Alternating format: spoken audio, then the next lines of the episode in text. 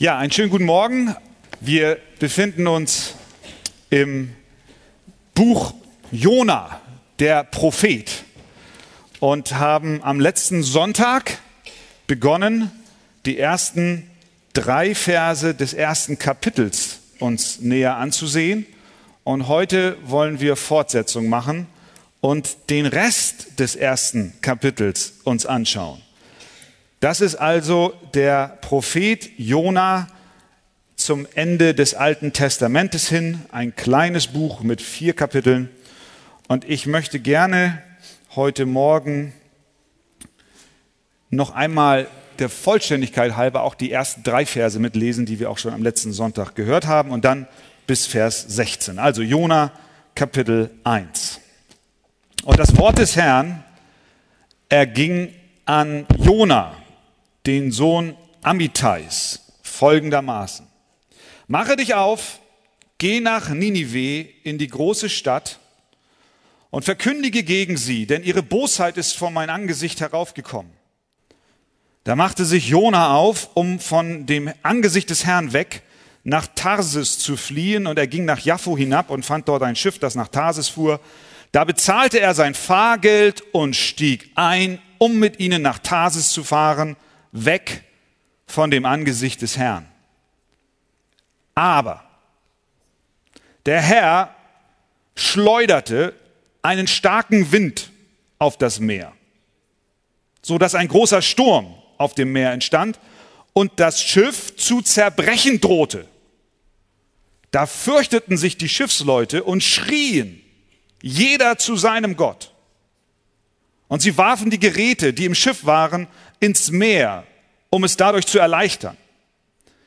Jona aber war in den untersten Schiffraum hinabgestiegen, hatte sich niedergelegt und war fest eingeschlafen. Da trat der Schiffskapitän zu ihm und sprach, was ist mit dir, dass du so schläfst? Steh auf, rufe dein Gott an. Vielleicht wird dieser Gott an uns gedenken, dass wir nicht untergehen. Und sie sprachen einer zum anderen, kommt, wir wollen Lose werfen, damit wir erfahren, um wesset Willen uns dieses Unglück getroffen hat. Und sie warfen Lose und das Los fiel auf Jona. Da sprachen sie zu ihm, sage uns doch, um wesset Willen uns dieses Unglück getroffen hat. Was ist dein Gewerbe? Und wo kommst du her? Was ist dein Land? Und von welchem Volk bist du? Er aber sprach zu ihnen, ich bin ein Hebräer und ich fürchte den Herrn, den Gott des Himmels, der das Meer und das Trockene gemacht hat. Da gerieten die Männer in große Furcht und sprachen, was hast du da getan? Denn die Männer wussten, dass er vor dem Angesicht des Herrn floh, denn er hatte es ihnen erzählt. Und sie fragten ihn, was sollen wir mit dir machen, damit das Meer uns in Ruhe lässt? Denn das Meer tobte immer schlimmer. Und er sprach zu ihnen, nehmt mich und werft mich ins Meer, so wird das Meer euch in Ruhe lassen. Denn ich weiß wohl, dass dieser große Sturm um meinetwillen über euch gekommen ist. Da ruderten die Leute mit aller Kraft, um das Ufer wieder zu erreichen, aber sie konnten es nicht, denn das Meer tobte immer schlimmer gegen sie. Da schrien sie zu dem Herrn und sprachen, ach Herr, lass uns doch nicht um der Seele dieses Mannes willens untergehen Rechne uns aber auch nicht unschuldiges Blut an, denn du, Herr, hast getan, was dir wohlgefiel. Darauf nahmen sie Jona und warfen ihn ins Meer. Und das Meer hörte auf mit seinem Wüten. Da bekamen die Männer große Ehrfurcht vor dem Herrn und brachten dem Herrn ein Schlachtopfer dar und legten Gelübde ab. Amen. Jetzt dürft ihr gerne Platz nehmen.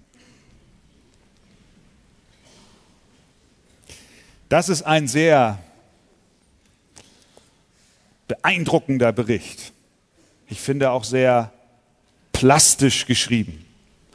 Wenn wir uns mit dem Text ein wenig befassen, dann ist es fast so, als wenn uns Gott mit hineinnimmt in diese Geschichte. Und wir beim Studieren dieses Textes fast empfinden, wie die Atmosphäre und die Stimmung da auf dem Schiff gewesen sein muss. Jona war ein gesegneter Mann Gottes. Er war ein Mann, der die Stimme Gottes hörte, was in der damaligen Zeit nur wenigen vorbehalten war, nämlich den Propheten. Doch als Gott ihm den Auftrag gab, in die Stadt Ninive zu gehen, rebellierte er, denn er wollte nicht einsehen, dass die Buße und dass Gott mit seinem Heil über die Landesgrenzen Israels hinaus auch wirkt. Er war der Überzeugung, dass Ninive, die boshafte Hauptstadt des heidnischen Weltreiches Assyrien, kein Raum zur Buße haben dürfte. Also widersetzte er sich dem Auftrag Gottes und wurde ungehorsam. Nun kann man schnell dazu neigen, wenn man diese Geschichte liest, innerlich einen Schritt zurückzugehen und sich das mal so von der Ferne anzusehen und dann auch schnell zu urteilen über das Verhalten des Jonas. Aber ich glaube, niemand von uns sollte das so tun, sondern wir alle sollten uns im Klaren darüber sein, dass wir alle in gewissen Bereichen unseres Lebens in der Vergangenheit, vielleicht aber auch ganz aktuell heute, Dinge für uns in Anspruch nehmen, die wir dem Zugriff Gottes vorenthalten wollen. Am Beispiel Jonas zeigt Gott uns, wohin Rebellion gegen ihn führt. Aber am Beispiel Jonas zeigt uns Gott auch, welche Ressourcen und Mittel er zur Verfügung hat und auch willig ist einzusetzen, um seine Kinder, die von ihm weglaufen, wieder zurückzuholen. Was wir in diesem Bericht erkennen, ist, dass die Flucht Jonas und auch unsere Flucht vor Gott immer mit der Abkehr vom Wort Gottes beginnt. Das ist immer der Ausgangspunkt. Wenn wir auf Rebellionstour gehen, dann beginnt es immer damit, dass wir dem Wort Gottes den Rücken kehren. Dass wir das Wort Gottes mit seinem Anspruch an unser Leben nicht wahrhaben wollen. So war das auch bei Jona. Vers 1 ging das Wort des Herrn an ihn. Das Wort des Herrn erging an Jona folgendermaßen, mache dich auf, geh nach Ninive und verkündige gegen sie. Das Wort erging an ihn. Das heißt, es ist mehr als nur eine Lektüre, die er las. Es ist mehr gewesen als eine Tageszeitung, die er aufschlug oder einen kleinen Roman, den er beiseite legte oder sich zu, zur Gemüte führte, sondern wir erkennen hier in dieser Wortwahl, dass das Wort Gottes zu ihm kam. Du kennst das vielleicht auch in deiner persönlichen Andacht, dass das Wort Gottes plötzlich zu dir kommt. Auf eine intensivere Art, und Weise, wie es gewöhnlich der Fall ist. Oder du kommst in einen Gottesdienst und du sitzt unter der Predigt. Den einen Sonntag sagst du, Amen, das war schön. Und den nächsten Sonntag bist du tief in deinem Herzen getroffen, weil das Wort Gottes in dein Leben hineingesprochen hat, Fragen beantwortet hat, dich aber auch herausgefordert hat, Dinge aufzugeben, dich ganz und gar Gott zu weihen. Das sind diese Momente, wo das Wort Gottes an uns ergeht. Es, es kommt. Es trifft. Es verfehlt sein Ziel nicht. Das Wort Gottes kam zu Jona in großer Deutlichkeit. Die Botschaft war glasklar. Er brauchte keinen Professor, der ihm erklärte, was die Worte Gottes bedeuteten. Er brauchte auch kein Wörterbuch weil darin so viele Fremdwörter enthalten waren. Und so ist es oft auch bei uns. Die Worte der Schrift, die Worte Gottes, denen wir uns widersetzen, sind meistens nicht Worte mit theologischer Spitzfindigkeit, sondern es sind Worte, die jedes Kind versteht. Die einfachen Dinge, das Simple, was klar ist, dem entziehen wir uns. Worte wie zum Beispiel aus Markus 8, Vers 34, wo Jesus sagt, wer mir nachfolgen will, der verleugne sich selbst und nehme sein Kreuz auf sich und folge mir nach. Ganz einfach zu verstehen. 1. Korinther 6, Vers 18, flieht die Unzucht. Deutlicher kann man es nicht aussprechen. Oder der reiche Jüngling, zu dem Jesus sagt, geh hin, verkaufe, was du hast, gib's den Armen, so wirst du einen Schatz im Himmel haben und komm und folge mir nach. Als der Jüngling das Wort hörte, ging er betrübt davon, denn er hatte viele Güter. Sehr einfache Anweisungen, sehr einfache Dinge, die Gott in seinem Wort anspricht. Und so ergehen auch an uns, auch an dich, auch an mich, sehr viele einfache, aber sehr viele klare Worte. Unmissverständlich. Und wir entziehen uns dem Anspruch Gottes an unserem Leben. Wenn das Wort des Herrn doch bloß nur in Bereichen zu uns käme, in denen wir doch sowieso schon gehorsam wären, in denen wir sowieso schon alles so tun, wie Gott es uns sagt. Aber nein, das Wort des Herrn ergeht an uns und spricht Bereiche an, die wir bemühen zu verdecken, die dunklen Ecken in unserem Herzen, wo wir unsere Decken rüberpacken, damit bloß niemand sie entdeckt. Das heißt also, Jona wandte sich vom Wort Gottes ab. Das war der Beginn seiner, seiner Abwege. Und als er das tat, folgte das Unvermeidbare. Er floh vor der Gegenwart Gottes. Vers 3, da machte sich Jona auf, um vor dem Angesicht des Herrn weg nach Tarsis zu fliehen. Ein Unterfangen, was überhaupt keine Aussicht auf Erfolg hatte, denn Jona wusste ganz genau, niemand kann Gott entkommen und doch wollte er es tun. Es war ein irrationales Verhalten und auch das wissen wir, legen auch wir oft an den Tag, wenn wir unsere eigenen Wege gehen. Wir handeln nicht mehr rational, sondern wir tun Dinge, von denen wir wissen, sie machen überhaupt keinen Sinn. Wir laufen vor Gott weg, obwohl wir im Innersten spüren, dass es nicht klappen wird. Schauen wir uns zunächst einmal das Mittel an, mit dem Gott jetzt diesem fliehenden Propheten nachgeht. Dann zweitens schauen wir uns Jona im Sturm an. Und drittens sehen wir uns die Seeleute im Sturm an. Der Sturm, das Mittel, mit dem Gott Jona nachgeht. Vers 4.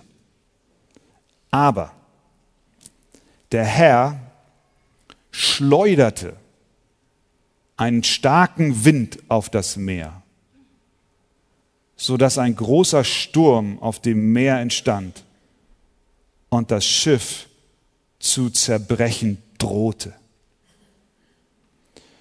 Nach den ersten drei Versen könnte der Leser meinen, dass Jona mit seiner Taktik Gott schon irgendwie offensichtlich entkommt. Denn das Schiff liegt am Hafen, er will möglichst weit weg. Zufälligerweise fährt dieses Schiff bis nach Tarsis, das ist am anderen Ende des Mittelmeers, in die komplett entgegengesetzte Richtung und alles schien so seinen Weg zu gehen. Aber wer sich darüber gefreut hat, dass offensichtlich die Sünde nicht bestraft wird und Jona mit seinem Dickkopf durchkommt, der hat sich zu früh gefreut. Bis hierhin scheint es so, als Gott eher ein passives Opfer der gewitzten Taktik des Jonas ist. Aber in Vers 4 wird deutlich, dass Gott selbst der aktive Herrscher ist und zu keinem Zeitpunkt seine Regierung abgetreten hat. Aber der Herr schleuderte einen starken Wind auf das Meer. Gott war der Verursacher eines großen Sturmes. Er ließ nicht nur lediglich ein bisschen Wind aufkommen, sondern der Text sagt nach der Schlachterübersetzung, der Herr schleuderte. Hast du mal was geschleudert? Wir denken an David und seine Schleuder. Die dreht sich. Und die Kraft, die entsteht durch diese Drehbewegung, gibt dem Stein Energie. Und er schleuderte und traf den Riesen am Kopf. Und er fiel tot um. Gott schleuderte einen Sturm. Elberfelder übersetzt, da warf der Herr einen gewaltigen Wind auf das Meer. Gott wird aktiv. Gott nimmt das Heft in die Hand. Warum? Weil er hinter Jona her war. Seine Absicht war es, ihn festzusetzen. Gott hat unbegrenzte Möglichkeiten, seine Pläne und seine Absichten durchzusetzen. Er ist nicht begrenzt in seiner Macht. Es gibt nichts, was ihn aufhalten kann. Er hält alle Schalthebel des Universums in seinen Händen. Er regiert. Und wenn er, der den Himmel und die Erde gemacht hat, sich etwas vorgenommen hat, wie sollte dann nicht auch der Wind ihm gehorchen? Dieser Wind wurde zu einem gewaltigen Sturm und bedrohte das Schiff zu zerstören. Die Seeleute kannten Stürme, aber diesmal hatten sie große Angst und warfen in ihrer Verzweiflung die Ladung über Bord. Doch statt sich zu beruhigen, wurde die See rauer, das Meer tobte schlimmer. Warum? Weil Gott hinter Jona her war. Er hätte ihn bekommen, auch wenn er das Schiff hätte zerstören müssen. Gott hat absolute Macht über seine Schöpfung, absolute Macht über seine Schöpfung. Es geschieht nichts, was außerhalb seiner Kontrolle und seines Willens ist. Das hat Gott im Laufe der Geschichte immer wieder bewiesen. Auch mit seinem eigenen Volk Israel hat er immer wieder auch in die Naturgewalten eingegriffen, um seine Pläne und seine Absichten zu erreichen. Als er Israel aus der Sklaverei in Ägypten befreien wollte, musste zuerst Pharao überzeugt werden, aber als der störrisch war und das Volk nicht ziehen lassen wollte, sandte Gott Plagen. Zehn Plagen. Wasser wurde zu Blut, Frösche überfluteten das Land. Mücken kamen zahllos über die Ägypter, Hagel prasselte herab, Heuschrecken vernichteten die Ernte, Finsternis verdunkelte das ganze Land. Gott hat die Naturgewalten komplett in seiner Hand. Wie könnte er auch es nicht haben? Denn er, er hat sie geschaffen. Er ist der Herr. Lasst uns das niemals vergessen. Gott ist souverän in all seinem Wirken und seinem Handeln. Und wenn er sich vorgenommen hat, einen Mann zu retten und ihn wieder auf den rechten Weg zu bringen, dann scheut er sich nicht, alle Hebel in Gang zu setzen, um dieses Ziel zu erreichen. Später nahm Mose seinen Stab und hielt ihn auf das Rote Meer. Das teilte sich und das Volk ging trockenen Fußes hindurch. Einige Jahrzehnte später kamen sie an den Jordan und ähnliches geschah. Die Wassermassen blieben zurück und das Volk ging durch diesen Fluss hindurch. Die Frage an dich heute Morgen lautet, glaubst du auch nur für einen Moment, dass die Kraft Gottes nicht auch dich erreichen kann? Meinst du wirklich, du könntest ihm entkommen? Glaubst du auch nur eine Sekunde, dass die Umstände, die dich plagen, für Gott unlösbar sind? Du meinst, du seist schon zu weit von Gott weggelaufen und bist innerlich verzweifelt und hast vielleicht auch schon ein Stück weit aufgegeben. Und du fürchtest, du seist außerhalb der Reichweite Gottes. Aber Gott ist in der Lage, ich sag's dir, ich ruf's dir heute Morgen zu, Gott ist in der Lage, dich zu greifen, weil er alle Macht hat, alle Ressourcen, alle Kräfte, alles ist ihm untertan. Gott hat unendliche Wege und Möglichkeiten, dir, dem Kind Gottes, nachzugehen. Er lässt 99 Schafe zur Seite und er folgt dir. So wie er Jona nicht ließ, wird er dich nicht lassen. Er hat zugelassen, dass der verlorene Sohn seinen eigenen Weg ging, aber nur bis zu dem Moment, als dieser am Schweinetrog endete und selber sich auf die Brust schlagen musste und erkennen musste, hier hat Gott einen Stopp, ein Stoppschild aufgestellt. Gott hat unendliche Wege, dir nachzugehen. Gott scheut sich nicht, selbst die Naturgewalten zu benutzen. Die See musste stürmen, ein Schiff voller Menschen in große Not geraten, nur um diesen einen Mann, diesen ungehorsamen Propheten zurechtzubringen. Gott geht seinen Kindern nach. Und Gott geht auch dir nach. Du kannst ihm nicht entkommen. Das ist das Mittel, was Gott einsetzt. Zweitens, schauen wir uns Jona an, inmitten dieses Sturmes. Ohne Frage war Jona ein Kind Gottes.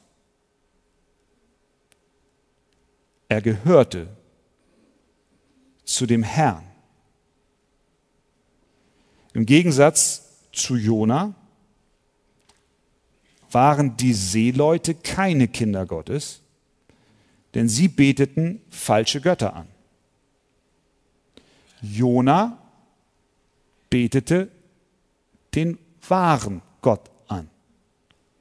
In Vers 9 schämt er sich auch nicht zu sagen, ich bin ein Hebräer und ich fürchte den Herrn, den Gott des Himmels, der das Meer und das Trockene gemacht hat. Und doch, obwohl er ein gläubiger Mann war, befand er sich inmitten des Sturmes im untersten Teil des Schiffes. Das ist symptomatisch für Jona. Und nicht nur für Jona, sondern für jeden von uns,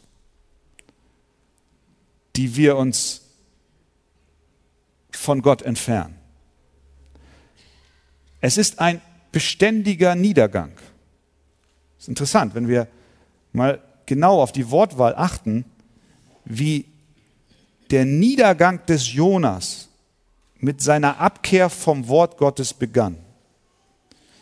In Vers 3 lesen wir, nachdem er sich entschloss, vor Gott zu fliehen, und er ging hinab nach Jaffo. Das war sein erster Abstieg. Hier lesen wir jetzt im Schiff,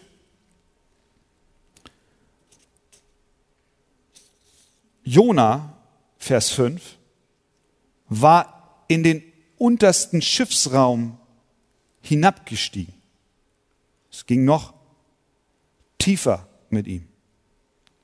Und wir wissen, dass dieser Abstieg in den untersten Schiffsraum nicht sein letzter Abstieg sein sollte in dieser Geschichte, denn er sollte noch tiefer absteigen, bis zum Grund des Meeres. Er kam von dem Ort, an dem Gott ihn rief, stieg hinab zum Hafen nach Jaffo, stieg hinab in den Bauch des Schiffes und später sank er. Er sank bis tief runter. Das kennst du, oder? Du wendest dich von Gott ab und es ist wie ein, wie ein Abstieg. Und du denkst, okay, jetzt bin ich eine Etage tiefer, aber das war's. Es geht noch tiefer. Keine Buße, keine Umkehr und es geht noch tiefer. Jona erreichte hier also ein neues Tief. Es war ein Zwischentief. Es war noch nicht das letzte. Dort unten, in diesem Bauch des Schiffes, inmitten der tobenden See, schläft er. Was bedeutet dieser Schlaf im Bauch des Schiffes? Zum einen zeigt uns dieser Schlaf im Bauch des Schiffes, dass Jona keine Kraft hat zu beten. Vers 5. Da fürchteten sich die Schiffsleute und schrien, jeder zu seinem Gott. Alle an Bord beteten. Sie beteten nicht zu dem einzig wahren Gott, sondern zu ihren Göttern, aber immerhin, sie beteten. Es war natürlich ein Gebet, was nutzlos war und was Götzendienst war, aber Jona, Kind des einzig wahren Gottes, schwieg. Ein Christ auf der Flucht verliert den Antrieb zu beten. Er entfernt sich von der Gegenwart Gottes. Seine Rebellion klammert Gott aus. Und weil Gebet eine Zwiesprache mit Gott ist und Ausdruck inniger Gemeinschaft, schweigt er lieber, als mit dem Allerhöchsten zu reden. Jona betete nicht, sondern er bevorzugte Schlaf. Selbst dann, als das Schiff zu zerbrechen drohte und die Seeleute dem Tod ins Angesicht schauten. Der Kapitän steigt dann herab und will vermutlich noch Ladung lösen, damit auch sie über Bord geworfen wird. Und was entdeckt er zu seiner Überraschung? Einen schlafenden Jona. Vers 6. Da trat der Schiffskapitän zu ihm und sprach, was ist mit dir, dass du so schläfst? Steh auf, rufe dein Gott an. Der Jona hatte Nerven. Der pennte inmitten dieses Sturmes. Und als der Kapitän zu ihm kommt, wahrscheinlich packte er ihn, weiß ich nicht, steht da nicht, aber kann ich mir vorstellen. Und auf jeden Fall rief er ihm zu, steh auf. Interessant ist, dass diese Worte steh auf, die der Kapitän benutzt im Hebräischen, dieselben Worte sind, die Gott zu Jona sprach in Vers 2. Dort heißt es, mache dich auf. Wir können auch übersetzen, steh auf. Jetzt kommt der Kapitän und ruft, steh auf. Komm hoch. Kumlek heißt das auf Hebräisch. Diese Worte haben Jona verfolgt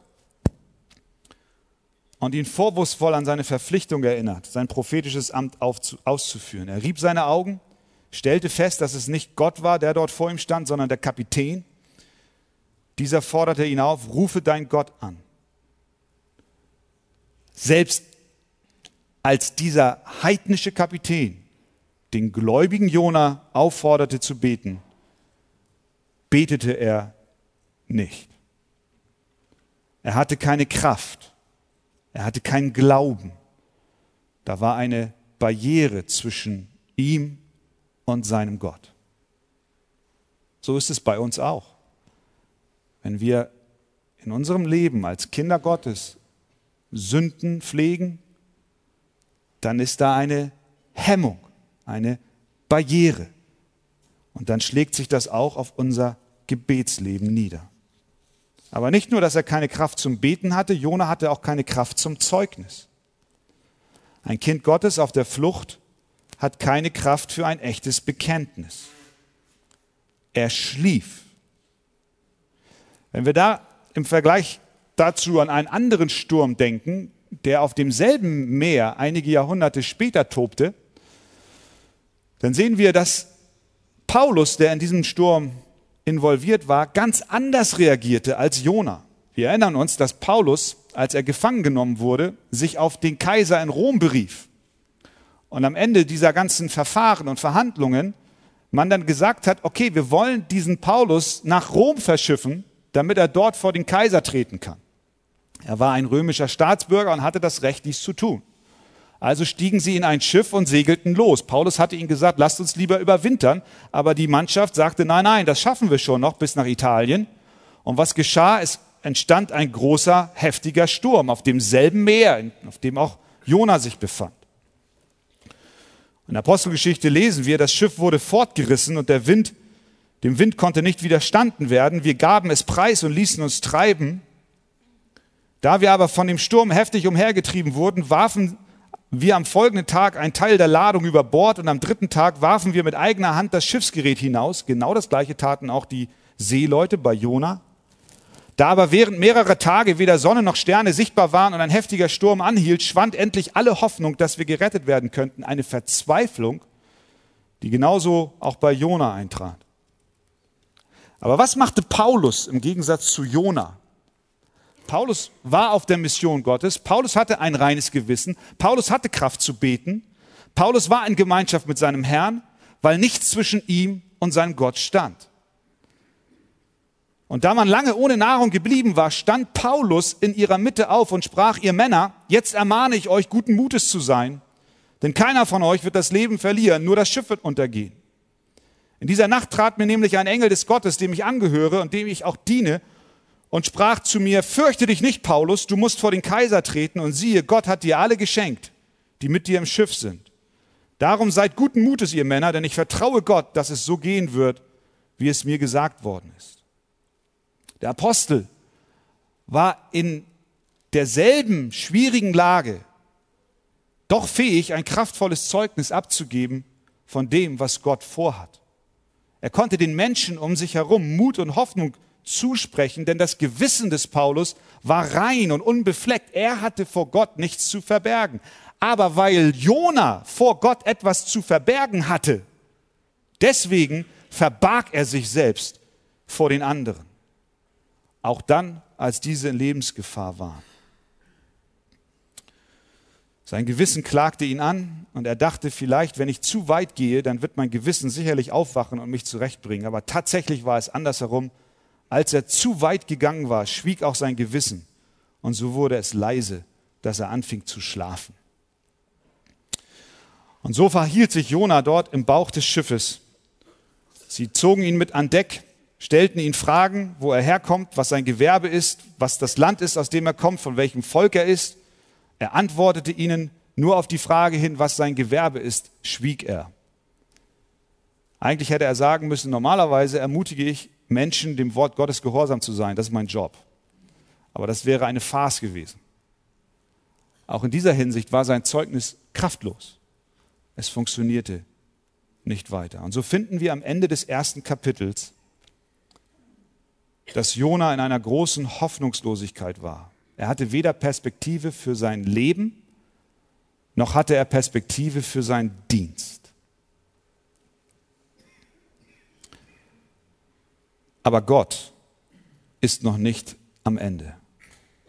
In Kapitel 2, Vers 1 heißt es, und der Herr entsandte einen großen Fisch. Darüber werden wir nächste Woche sprechen, aber ich will ich will an dieser Stelle nur ein kleines bisschen vorgreifen. Wir sehen hier den Jona auf seiner Flucht. Wir sehen, dass er an seine Grenzen kommt. Wir sehen, dass er weder betet, noch mutig ist, Zeugnis abzulegen. Wir sehen, dass er keine Perspektive mehr hat für sein Leben, noch für seinen Dienst. Der einzige Ausweg für ihn ist, werft mich über Bord. Und dann kommt Vers 1 von Kapitel 2. Luther übersetzt, aber der Herr ließ einen großen Fisch kommen. Diese Worte haben mich erinnert an den ersten, an den Epheserbrief. Könnt ihr euch erinnern, wie, wie Paulus dort schreibt, auch ihr wart tot in euren Übertretungen und in euren Sünden, in denen ihr einst gelebt habt nach dem Lauf dieser Welt, gemäß dem Fürsten, der in der Luft herrscht. Und wir waren von Natur Kinder des Zorns, wie auch die anderen, hoffnungslos. Und in Vers 4 heißt es dann, Gott aber, der reich ist an Erbarmen, hat um seiner großen Liebe willen mit der er uns geliebt hat, auch uns, die wir tot waren, durch die Übertretungen mit dem Christus lebendig gemacht. Aus Gnaden seid ihr errettet. Alle Segnungen inmitten unseres Abfallens von Gott, alle Segnungen inmitten deines Abdriftens lassen sich zusammenfassen in diesen wenigen Worten. Aber Gott sandte einen Fisch. Jona war am Ende, so wie du am Ende bist. Jona hatte keinen Ausweg, so wie du keinen Ausweg hast? Und wie oft waren wir alle schon an Stellen in unserem Leben, an denen wir unsere Flucht vor Gott erlebten als einen Weg in die Auswegslosigkeit. Aber der Herr, der reich ist an Erbarmen und an Gnade. Deswegen brauchen wir das Abendmahl, ihr Lieben. Wir brauchen diesen Herrn, der reich ist an Erbarmen, der uns segnet, der uns zurückholt, der uns verändert, der uns wieder zurechtbringt, der uns wieder herstellt. Wir brauchen diesen Herrn jeden Tag in unserem Leben, denn unser Abfall von Gott ist immer, nicht immer gleichzusetzen mit einer ganz großen Lebensgeschichte des Jonas, sondern wie oft fällst du von deinem Herrn täglich ab in den kleinen Dingen. Aber der Herr sandte einen Fisch. Aber der Herr, der groß ist an Erbarmen. Das Abendmahl, das wir feiern, ist das Zeichen des Propheten Jona. Das ist das Zeichen, dass der Herr im Leib der Erde für drei Tage und drei Nächte verborgen war. Er trug unsere Sünden bis zum Tod. Und so hat er uns verheißen, mit uns zu sein. Seine Gnade ist größer als deine Sünde. Deswegen lade ich dich ein, komm zurück. Du driftest ab und treibst weg. Gott will dich wiederherstellen. Komm und vertraue ihm ganz neu. Geh zu ihm hin. Jona hat das Wort Gottes und seine Segnungen verworfen, aber Gott war letztlich doch gnädig zu ihm. Und dann drittens schauen wir uns noch zum Schluss die Seeleute im Sturm an. Sie waren offensichtlich keine Kinder Gottes. Sie beteten jeder zu seinem eigenen Gott, aber sie waren trotzdem im Sturm des Gerichtes Gottes. Jeder Mensch, der vor Gott lebt, der von Gott geschaffen wurde, ist konfrontiert mit der Gerechtigkeit Gottes und muss sich dem Gericht Gottes verantworten. In diesem Fall waren es die Seeleute. Sie versuchten, sich selbst zu retten. Vers 13, da ruderten die Leute mit aller Kraft, um das Ufer wieder zu erreichen aber sie konnten es nicht, denn das Meer tobte immer schlimmer gegen sie. Die Rettung aus der Gefahr kam nicht durch wildes Rudern menschlicher Mühe. Diese Worte richten sich jetzt an Menschen unter uns, die keine Kinder Gottes sind. Du bist hier an diesem Morgen und du sagst zu dir selbst, das ist mir alles ein bisschen fremd, ich gehöre nicht zu diesem Jesus. Ich bin, ich bin nicht so ein Jona der eigentlich dazugehört, aber dann nur abdriftet und den Gott wieder zurückholt. Ich bin vielmehr einer der Seeleute. Ich habe nicht den einzig wahren Gott, sondern du betest einen anderen Gott an. Was immer das für ein Gott sein mag, der Materialismus oder deine Familie oder dein Beruf, dein Ansehen, dein Ego. Und diese, diese Seeleute befanden sich im Gericht Gottes und das Gericht Gottes kommt über uns alle. Denn jeder muss sich verantworten vor Gott. Das ist, was die Bibel uns ganz deutlich mitteilt. Und nun versuchen viele Menschen aus eigener Kraft diesem Gericht Gottes zu entkommen, wie die Seeleute. Sie ruderten, sie strampelten, sie bemühten sich.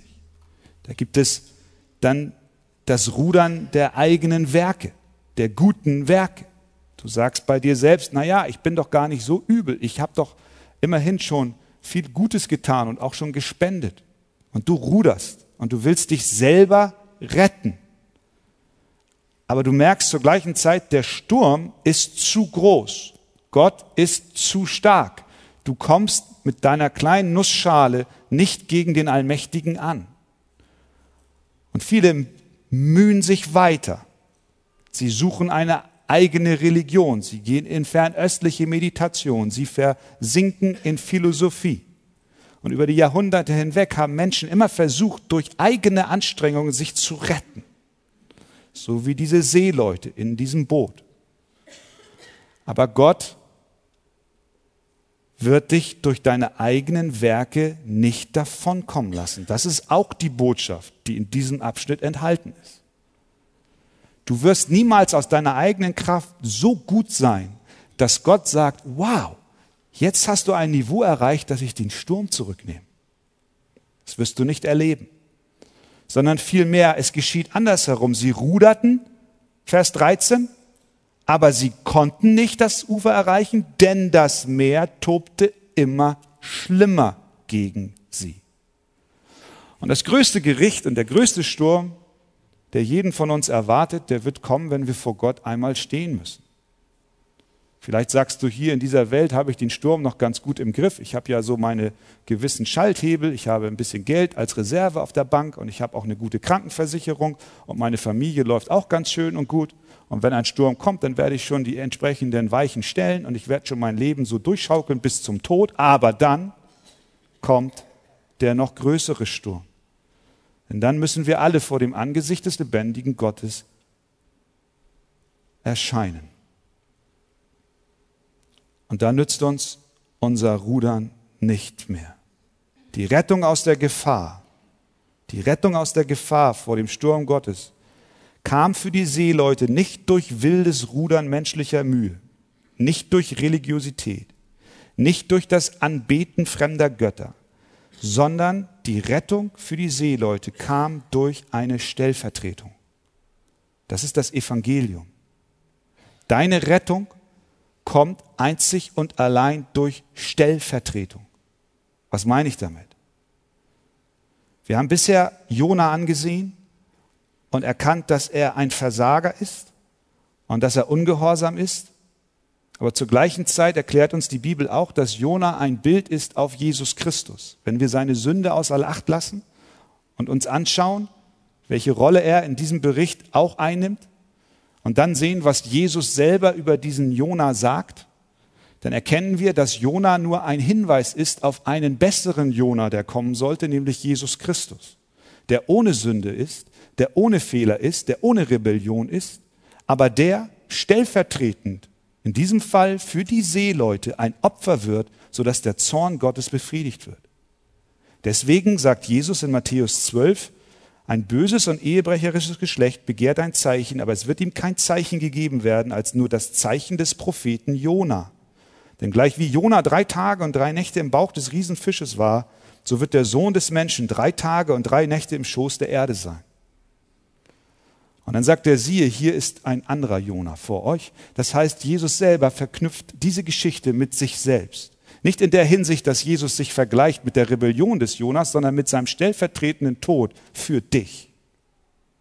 Der Sturm des Gerichtes Gottes, der jeden von uns ereilt, und wenn du ihn jetzt noch nicht spürst, er wird kommen in der Zukunft, kann nur befriedigt werden durch ein stellvertretendes Opfer.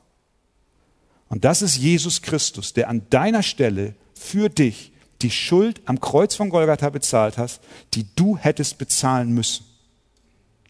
Und so erleben wir hier, was die Ruderer in, dieser, in diesem Boot aus eigener Kraft nicht schaffen konnten. Jesus gab sein Leben freiwillig. Er war ohne Schuld. Und so sehen wir hier, dass Jona über Bord geht. Vers 15. Darauf nahmen sie Jona und hörst du den Wind peitschen und hörst du die Wellen schlagen und hörst du den Regen, wie er prasselt und die Segel, wie sie flattern und zerrissen sind.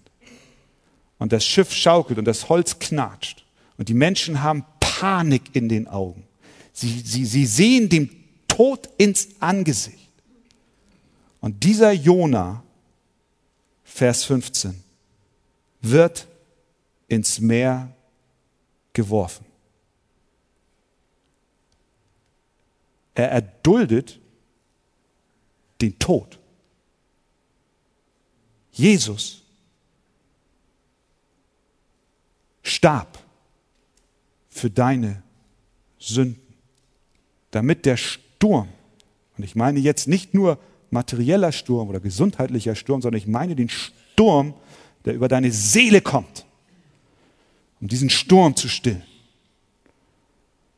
um diese Not abzuwenden um deine Hoffnungslosigkeit zu beenden, um dich zu retten.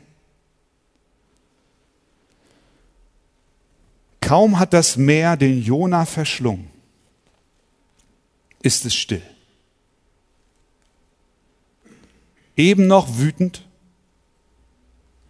eben noch tobend und plötzlich glatt wie ein Spiegel. Ruhe, Frieden für deine Seele. Für deine Seele. Der heulende Sturm hat sich augenblicklich in ein sanftes Lüftchen verwandelt. Die Seeleute sind gerettet. Sie packen die Ruder beiseite und ziehen die Segel wieder auf. Die Reise kann fortgesetzt werden. Alles Mühen und alles Rudern hat nichts gebracht.